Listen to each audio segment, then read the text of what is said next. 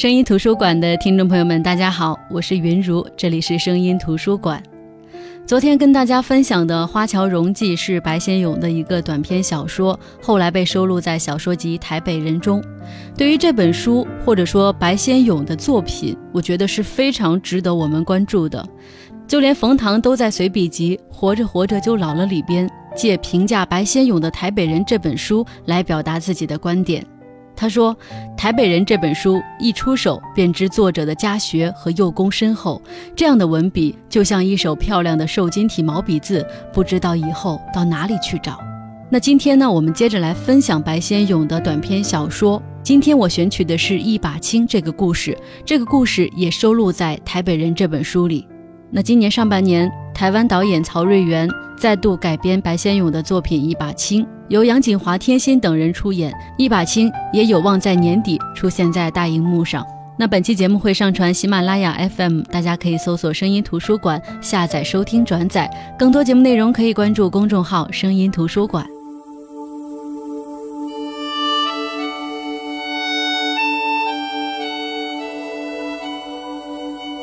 抗战胜利还都南京的那一年，我们住在大方向的仁爱东村。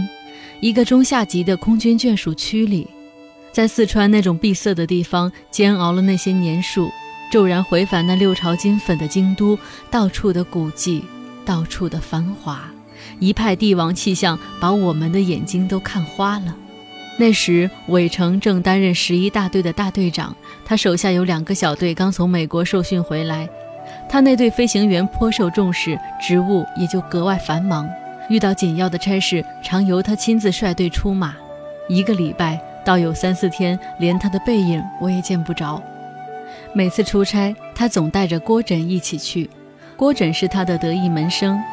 郭枕在四川灌县航校当学生的时候，韦成就常对我说：“郭枕这个小伙子灵巧过人，将来啊必定有大出息。”果然不出几年，郭枕便蹿了上去，爬成小队长留美去了。郭枕是空军的彝族，他父亲是韦成的同事，老早摔了机，母亲也就跟着病没了。在航校的时候，逢年过节，我总叫他到我们家里来吃餐团圆饭。韦成和我膝下无子，看着郭枕孤单，也常照顾他些。当他从美国回来，跑到我南京的家来，冲着我倏地敬个军礼，叫我一声师娘时，我着实吃他唬了一跳。郭枕全身都是美式凡利丁的空军制服，上身罩了一件翻领香毛的皮夹克，腰身勒得紧俏，裤带上却系着一个 Ray-Ban 太阳眼镜盒。才是一两年功夫，没料到郭枕竟出挑的英气勃勃了。怎么了，小伙子？这次回来该有些苗头了吧？我笑着向他说道：“别的没什么，师娘倒是在国外攒了几百块美金回来。”郭枕说道。够讨老婆了，我笑了起来。是呀，师娘，我正在找呢。郭枕也朝着我呲了牙齿，笑道：“战后的南京简直成了我们那些小飞行员的天下，无论走到哪里，街头巷尾总碰到个把趾高气扬的小空军，手上挽了个衣着入时的小姐，潇潇洒洒摇曳而过。谈恋爱，个个单身的飞行员都在谈恋爱。”一个月，我总收得到几张韦城学生送来的结婚喜帖，可是郭枕从美国回来了年把，却还一直没有他的喜讯。他也带过几位摩登小姐到我家来吃我做的豆瓣鲤鱼。事后我问起他，他总是摇摇头，笑着说：“没有的事，师娘，玩儿罢了。”可是有一天，他却跑来告诉我，这次他认了真了，他爱上了一个在金陵女中念书叫朱青的女孩。师娘，你肯定会喜欢他，我要带他来见你。师娘，我从来没想到会对一个女孩子这样认真过。郭枕那个人的性格，我倒摸得着一二，心性极为高强，年纪轻发迹早，不免有点自负。他带来见我的那些小姐，个个容貌不凡，他都没有中意。我思夺这个朱青大概是天仙一流的人物，才会使得郭枕如此动心。当我见到朱青的时候，却大大的出了意料之外，原来朱青却是一个十八九岁、颇为单瘦的黄花闺女。来做客还穿着一身半新九指筒子的蓝布长衫，襟上掖了一块白绸子手绢儿，头发也没有烫，抿得整整齐齐地垂在耳后。见了我，一径半低着头，腼腼腆腆，很有一股叫人疼怜的怯态。一顿饭下来，我怎么逗他，他都不大答得上腔来，一味的含糊的应着。倒是郭枕在一旁却忙坏了，一会儿替他拈菜，一会儿替他斟茶，只怂着他跟我聊天。他这个人就是这么别扭，师娘。郭枕到了后来，急躁地指着朱青说道：“他跟我还有话说，见了人却成了哑巴。师娘这儿又不是外人，也这么出不得众。”郭枕的话说的暴躁了些，朱青扭过头去，羞得满面通红。算了算了，我看着有点不过意，忙止住郭枕道。朱小姐头一次来，自然有点拘泥，你不要去戳她。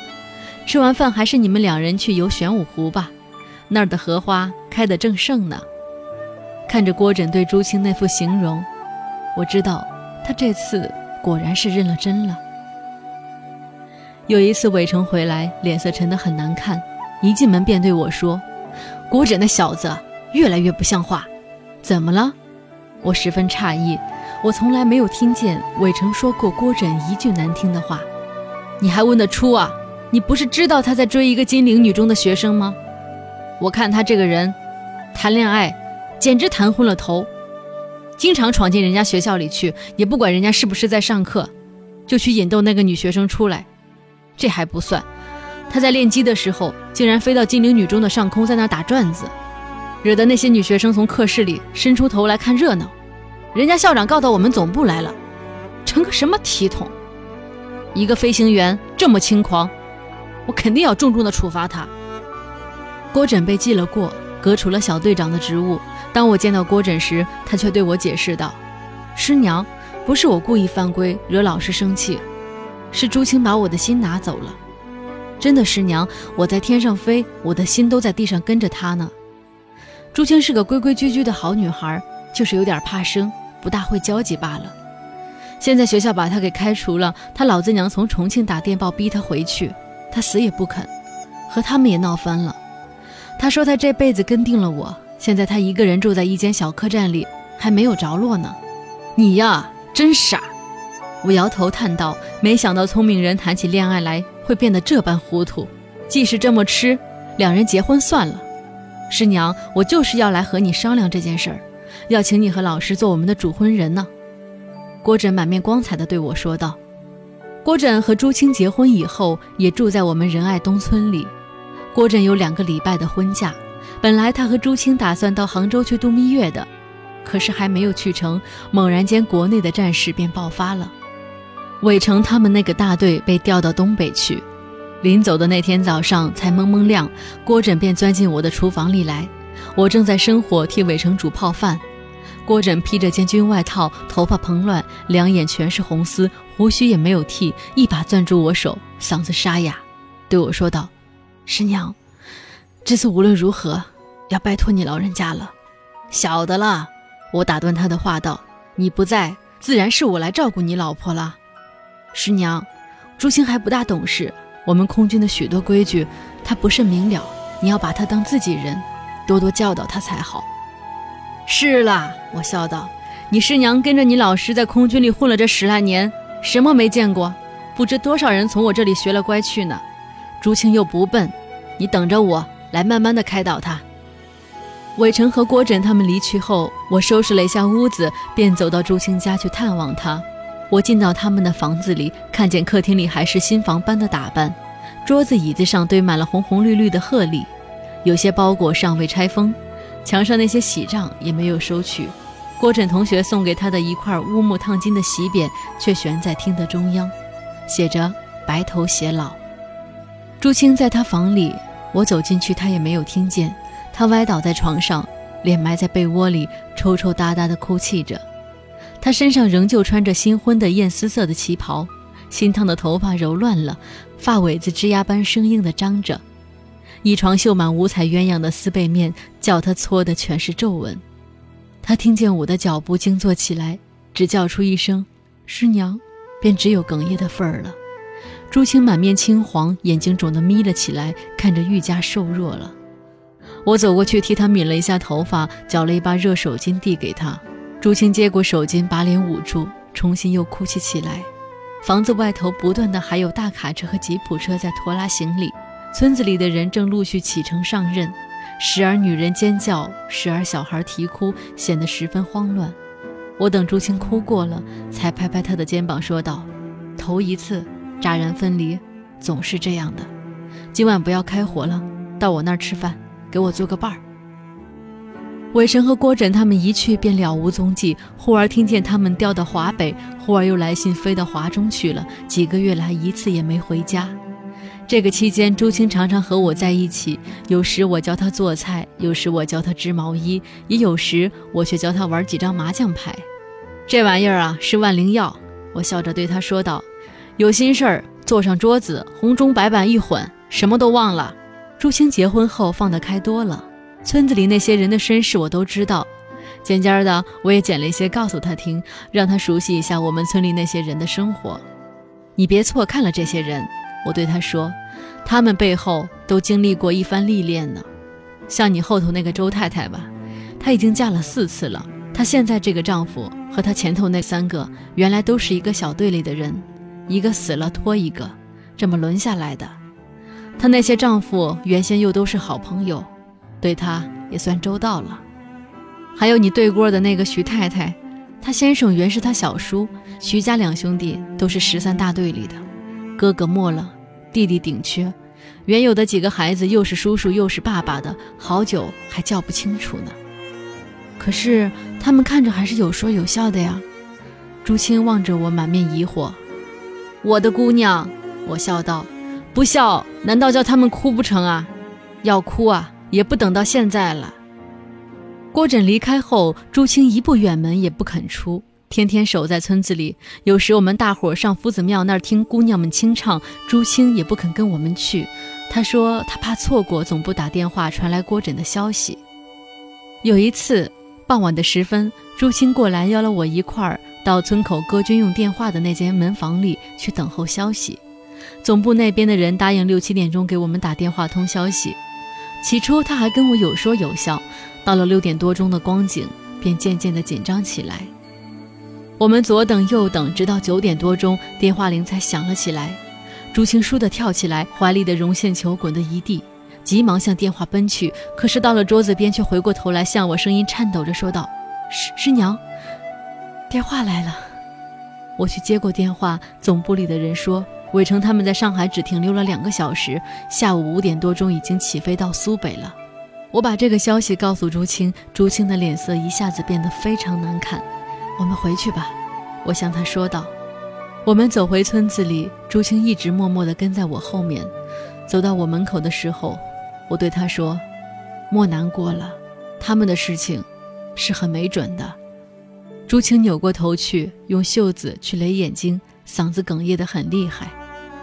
我把他的肩膀搂过来说道：“朱青，师娘有几句话要跟你讲，不知你要不要听？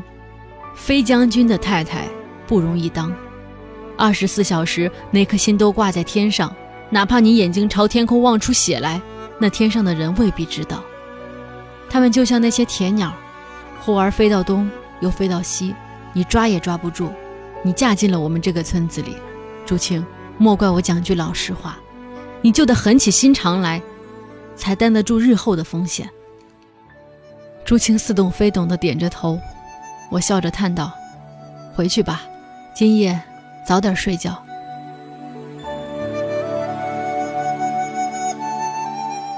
民国三十七年的冬天，我们这边的战事已经处处失利了，北边一天天吃紧的当，我们东村里好几家人都遭了凶讯，有些眷属天天到庙里去求神拜菩萨。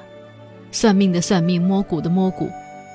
有一天晚上，我跟几个邻居正在斗牌，住在朱青对过那个徐太太跑过来，一把将我拖了出去，上气不接下气的告诉我，总部刚来通知，郭枕在徐州出事儿了，飞机和人都跌得粉碎。我赶到朱青那儿，里面已经黑压压的挤满了一屋子的人。朱青歪倒在一张靠椅上，左右一边一个女人揪住他的脖子，把他紧紧按住。他的头上扎了一条白毛巾，白毛巾上红殷殷的沁出巴掌大的一块血迹。我一进去，里面的人便七嘴八舌地告诉我，朱青刚才一得到消息，便包着郭枕的一套制服往村外跑去，一边跑一边嚎哭，口口声声要去找郭枕。有人拦他，他便乱踢乱打，刚跑出村口，便一头撞在一根铁电线杆上，额头碰出了一个大洞。刚才抬回来，连声音都没有了。朱青在床上病了许久，我把他挪到我屋子里，日夜守住他。有时连我打牌的时候，也把他放在跟前。我怕走了眼，他又去寻短见。朱青整天睡在床上，也不说话，也不吃东西，每天都由我强灌他一点汤水。几个礼拜，便瘦得只剩下一把骨头了，面皮死灰，眼睛凹成了两个大窟窿。有一天，我喂完他，便坐在他床沿上。对他说道：“朱青，若说你是为了郭枕，你就不该这般作践自己。就是郭枕在地下知道了，也不能心安呢。”朱青听了我的话，突然颤巍巍地挣扎着坐了起来，朝我点了两下头，冷笑道：“他知道什么？他跌得粉身碎骨，哪里还有知觉？他倒好，轰的一下便没了。我也死了，可是我还有知觉呢。”朱青说着，面上似哭似笑的扭曲起来，非常难看。守了朱青个把月，自己都差不多累倒了，幸而他老子娘从重庆赶了来。他老子看了他一句话都没说，他娘却狠狠地啐了一口：“该呀，你就该！我告诉你，我要他墨家空军，不听话，落得这种下场。”说着，便把朱青蓬头垢面的从床上扛下来，连板车带铺盖一起拖走了。朱青才走了几天。我们也开始逃难，离开了南京。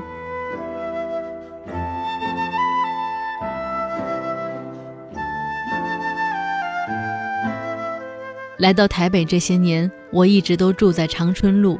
我们这个眷属区碰巧又叫仁爱东村，可是和我在南京住的那个却毫不相干。里面的人四面八方迁来的都有，以前我认识的那些人都不知分散到哪里去了。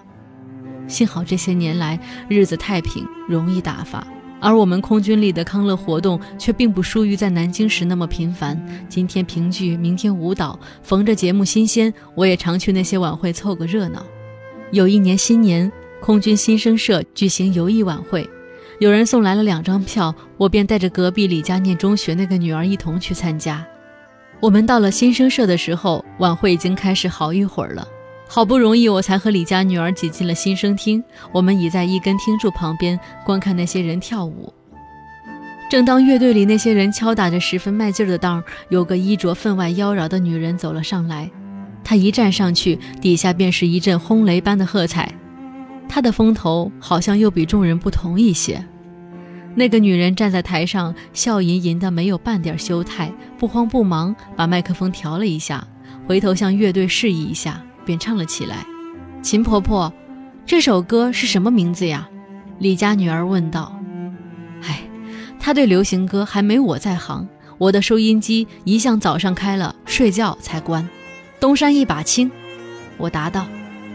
这首歌我熟得很，收音机里常收得到白光灌的唱片，倒是难为这个女人唱得像白光那样懒洋洋的浪荡劲儿。他一只手捏住麦克风，一只手却已经满不在乎地挑弄他那一头蓬得像大鸟窝似的头发。他翘起下巴颏，一字一句清清楚楚地唱着。唱到过门的当，他便放下麦克风，走过去，从一个乐师手里拿过一双铁锤般的敲打器，吱吱擦擦地敲打起来，一面却在台上踏着伦巴舞步，颠颠倒倒，扭得颇为梦浪。他下台之后，就有一群小空军迎着他，把他拥走了。我还想听几首歌，李家女儿却吵着要到另外一个厅去摸彩去。正当我们挤出人堆，离开舞池的当，突然有人在我身后抓住了我的膀子，叫了一声“师娘”。我一回头，看见叫我的那个人，赫然是刚才在台上唱《东山一把青》的那个女人。来台北后，没有人再叫我师娘了，个个都叫我秦老太。许久没有听到这个称呼，蓦然间一场耳生。师娘，我是朱青。那个女人笑吟吟地望着我说道。我朝她上下打量了半天，还没来得及回话，一群小空军便跑来，吵嚷着要把她携去跳舞。她把他们摔开，凑到我耳根下说道：“你把地址给我，师娘，过两天我接你到我家打牌去。现在我的牌张已练高了。”他转身时又笑盈盈的悄声对我说道：“师娘，刚才我也是老半天才把你老人家给认出来呢。”那晚回家洗脸的当儿，我往镜子里一端详，才猛然发觉，原来自己也撒了一头霜。难怪朱青也认不出我来了。从前逃难的时候只顾逃命，什么事都懵懵懂懂的，也不知黑天白日。我们撤退到海南岛的时候，魏成便病没了。可笑的是，他在天上飞了一辈子没有出事儿，坐在船上却硬生生的病故了。他染了痢疾，船上害病的人多，不够药。我看得阿里阿的脸发了黑，他一断气，船上的水手便把他用麻包袋套了起来，和其他几个病死的人一起丢到海里去了。我只听得砰一下，人便没了。打我嫁给韦成那天起，我心里已经盘算好以后怎样去收他的尸骨了。我早知道像韦成他们那种人是活不过我的，倒是没料到末了，连他尸骨也没收着。来到台湾，天天忙着过活，大陆上的事情竟逐渐淡忘了。老实说，要不是在新生社又碰见朱青，我是不会想起他来的。过了两天，朱青果然拆了一辆计程车，带张条子来接我去吃晚饭。原来朱青就住在信义路四段另外一个空军眷属区里。那天晚上，他还有其他的客人，是三个空军小伙子。朱青指着个白白胖胖、像个面包似的矮子向我说道：“这是刘骚包，师娘，回头你瞧他打牌时那副狂骨头样就知道了。”那个姓刘的便凑到朱青跟前，嬉皮笑脸的嚷道：“大姐！”难道今天我又撞着你什么了？到现在都还没有半句好话呢。朱青只管痴痴地笑着，也不去理他，又指着另外一个瘦黑瘦黑的男人说：“他是开小儿科医院的，师娘只管叫他王小儿科就对了。他和我们打了这么久的麻将，就没胡出一副体面的牌来。”朱星穿了一身布袋装，肩上披着件红毛衣，袖管子甩荡甩荡的，两筒膀子却露在外面。他的腰身竟变得异常丰圆起来，皮色也细致多了，脸上画得十分入时。本来生就一双水盈盈的眼睛，此刻顾盼间露着许多风情似的。接着，朱青又替我介绍了一个二十来岁叫小顾的年轻男人。小顾长得比先头那两个体面得多，茁壮的身材，浓眉高鼻，人也厚实，不像那两个那么嘴滑。朱青在招呼客人的时候，小顾一进跟在他身后，替他搬挪桌椅，听他指挥，做些重活。等到吃饭的时候，朱青便端上了头一道菜，是一盆清蒸全鸡，一个琥珀色的大瓷碗里盛着热气腾腾的一只大肥母鸡。朱青一放下碗，那个姓刘的便跳起来走到小顾身后，直推着他嚷道：“小顾，快点多吃些，你们大姐炖鸡来补你了。”说着，他便跟那个姓王的笑得发出了怪声来。小顾来了，到底不同，大姐的鸡汤都炖得下了蜜糖似的。朱青丢了帽子，笑弯了腰，向那姓刘的和姓王的指点了一顿，咬着牙齿恨道：“两个小挨刀的，诓了大姐的鸡汤，居然还吃起大姐的豆腐来。今天要不是师娘在这里，我就要说出好话来了。”朱青走到我身边，一只手扶在我的肩上，笑着说道：“师娘，你老人家莫见怪。”我原是招了这群小弟弟来伺候您老人家八圈的，哪晓得几个小鬼头平日被我惯坏了，嘴里没上没下混说起来。说着便走进厨房里去了。小顾也跟了进去帮朱青端菜出来。那餐饭我们吃了多久，姓刘的和姓王的便和朱青说了多久的疯话。自那次以后，隔一两个礼拜，朱青总要来接我到他家去一趟。可是见了他那么多回，过去的事情他却一句也没有提过。我们见了面，总是忙着搓麻将。朱青告诉我说，小顾什么都不爱，唯独喜爱这几张。他一放了假，就从桃园到台北来，朱青就四处替他兜搭子，常常连他巷子口那家杂货店一品香老板娘也拉了来凑脚。他总是端张椅子挨着小顾身后坐下，替小顾点张子。他翘着脚，手肘子搭在小姑肩上，嘴里却不停地哼着歌，又是什么叹十声，又是什么怕黄昏，唱出各式各样的名堂来。你几时学的这么会唱歌了，朱青？有一次，我忍不住问他道：“我记起他以前讲话时，声音都怕抬高些的。嘿，还不是刚来台湾找不着差事，在空军康乐队里混了这么多年学会的。”朱青笑着答道：“遇见朱青才是三四个月的光景。有一天，我在新一路东门市场买卤味，碰见一品香的老板娘在那儿办货。她一见了我就一把抓住我的膀子，叫道：“秦老太，你听说了没有？朱小姐那个小顾啊，上礼拜六出了事儿了。他们说就在桃园的飞机场上，才起飞几分钟就掉了下来。”啊，我并不知道呀。我说。一品香老板娘叫了一辆三轮车，便和我一同往朱青家去看她。一路上，一品香老板娘自说自话，叨叨了半天。这是怎么说呢？好好的一个人，一下子就没了。那个小顾呀，在朱小姐家里出入，怕总是有两年多了吧。初时，朱小姐说小顾是她干弟弟，可是这两个人那么眉来眼去，看着又不像。我们巷子里的人都说朱小姐爱吃童子鸡，专喜欢空军里的小伙子。谁能怪他呀？像小顾那种性格的男人，对朱小姐真是千依百顺的。到哪儿去找？我真替朱小姐难过。我们到了朱青家，按了半天门铃，没有人来开。不一会儿，却听见朱青隔着窗子向我们叫道：“师娘，你们进来呀！”门没有插上呢。我们推开门，走上他客厅里，却看见原来朱青正坐在窗台上，在脚指甲上涂扣单。他见了我们，抬起头笑道。指甲油没干，不好穿鞋子走出去开门，叫你们好等。你们来的正好，晌午才炖了一大锅糖醋蹄子，正愁没人来吃。朱晴慌忙从窗台上跳了下来，收了指甲油，对一品香的老板娘说道：“老板娘，烦您替我摆摆桌子，我进去厨房端菜来。”我也跟了进去，帮了个忙。朱青把锅里的糖醋蹄子倒了出来，又架上锅头炒了一味豆腐。小姑出了事儿，师娘是该听到了。朱青一边炒菜。头也没回，便对我说道：“嗯，刚才一品香的老板娘告诉我了。”我说：“小顾这里没有亲人，他的后事是由我和他几个同学料理清楚了。昨天下午我才把他骨灰运到碧潭公墓下了葬。”我站在朱青身后，瞅着他，没有说话。朱青脸上没有施脂粉，可是看着还是异样的年轻朗爽，全不像个三十来岁的妇人。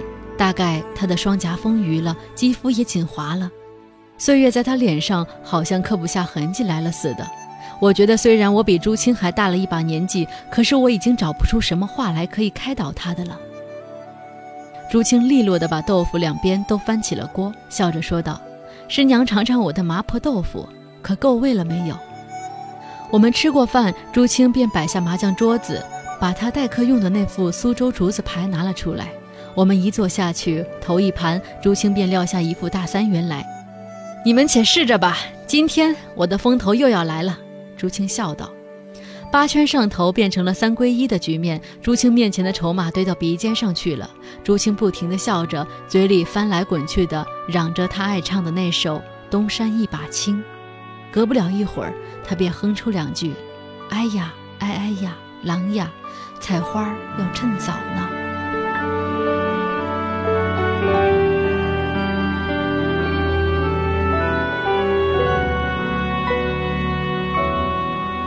好的，这就是今天分享的这个故事《一把青》，也是我们今天节目的内容。其实这样的故事听完总会让我们唏嘘不已。大时代的背景下，正是由于一个个鲜活的人物和故事，才让历史变得生动。而这生动，其实离不开作者白先勇讲故事的能力和深厚的文化底蕴。总之，我就是希望大家能够多关注这个作家以及他的作品。好的，这就是今天的声音图书馆。我是云如，我们明天再见，各位。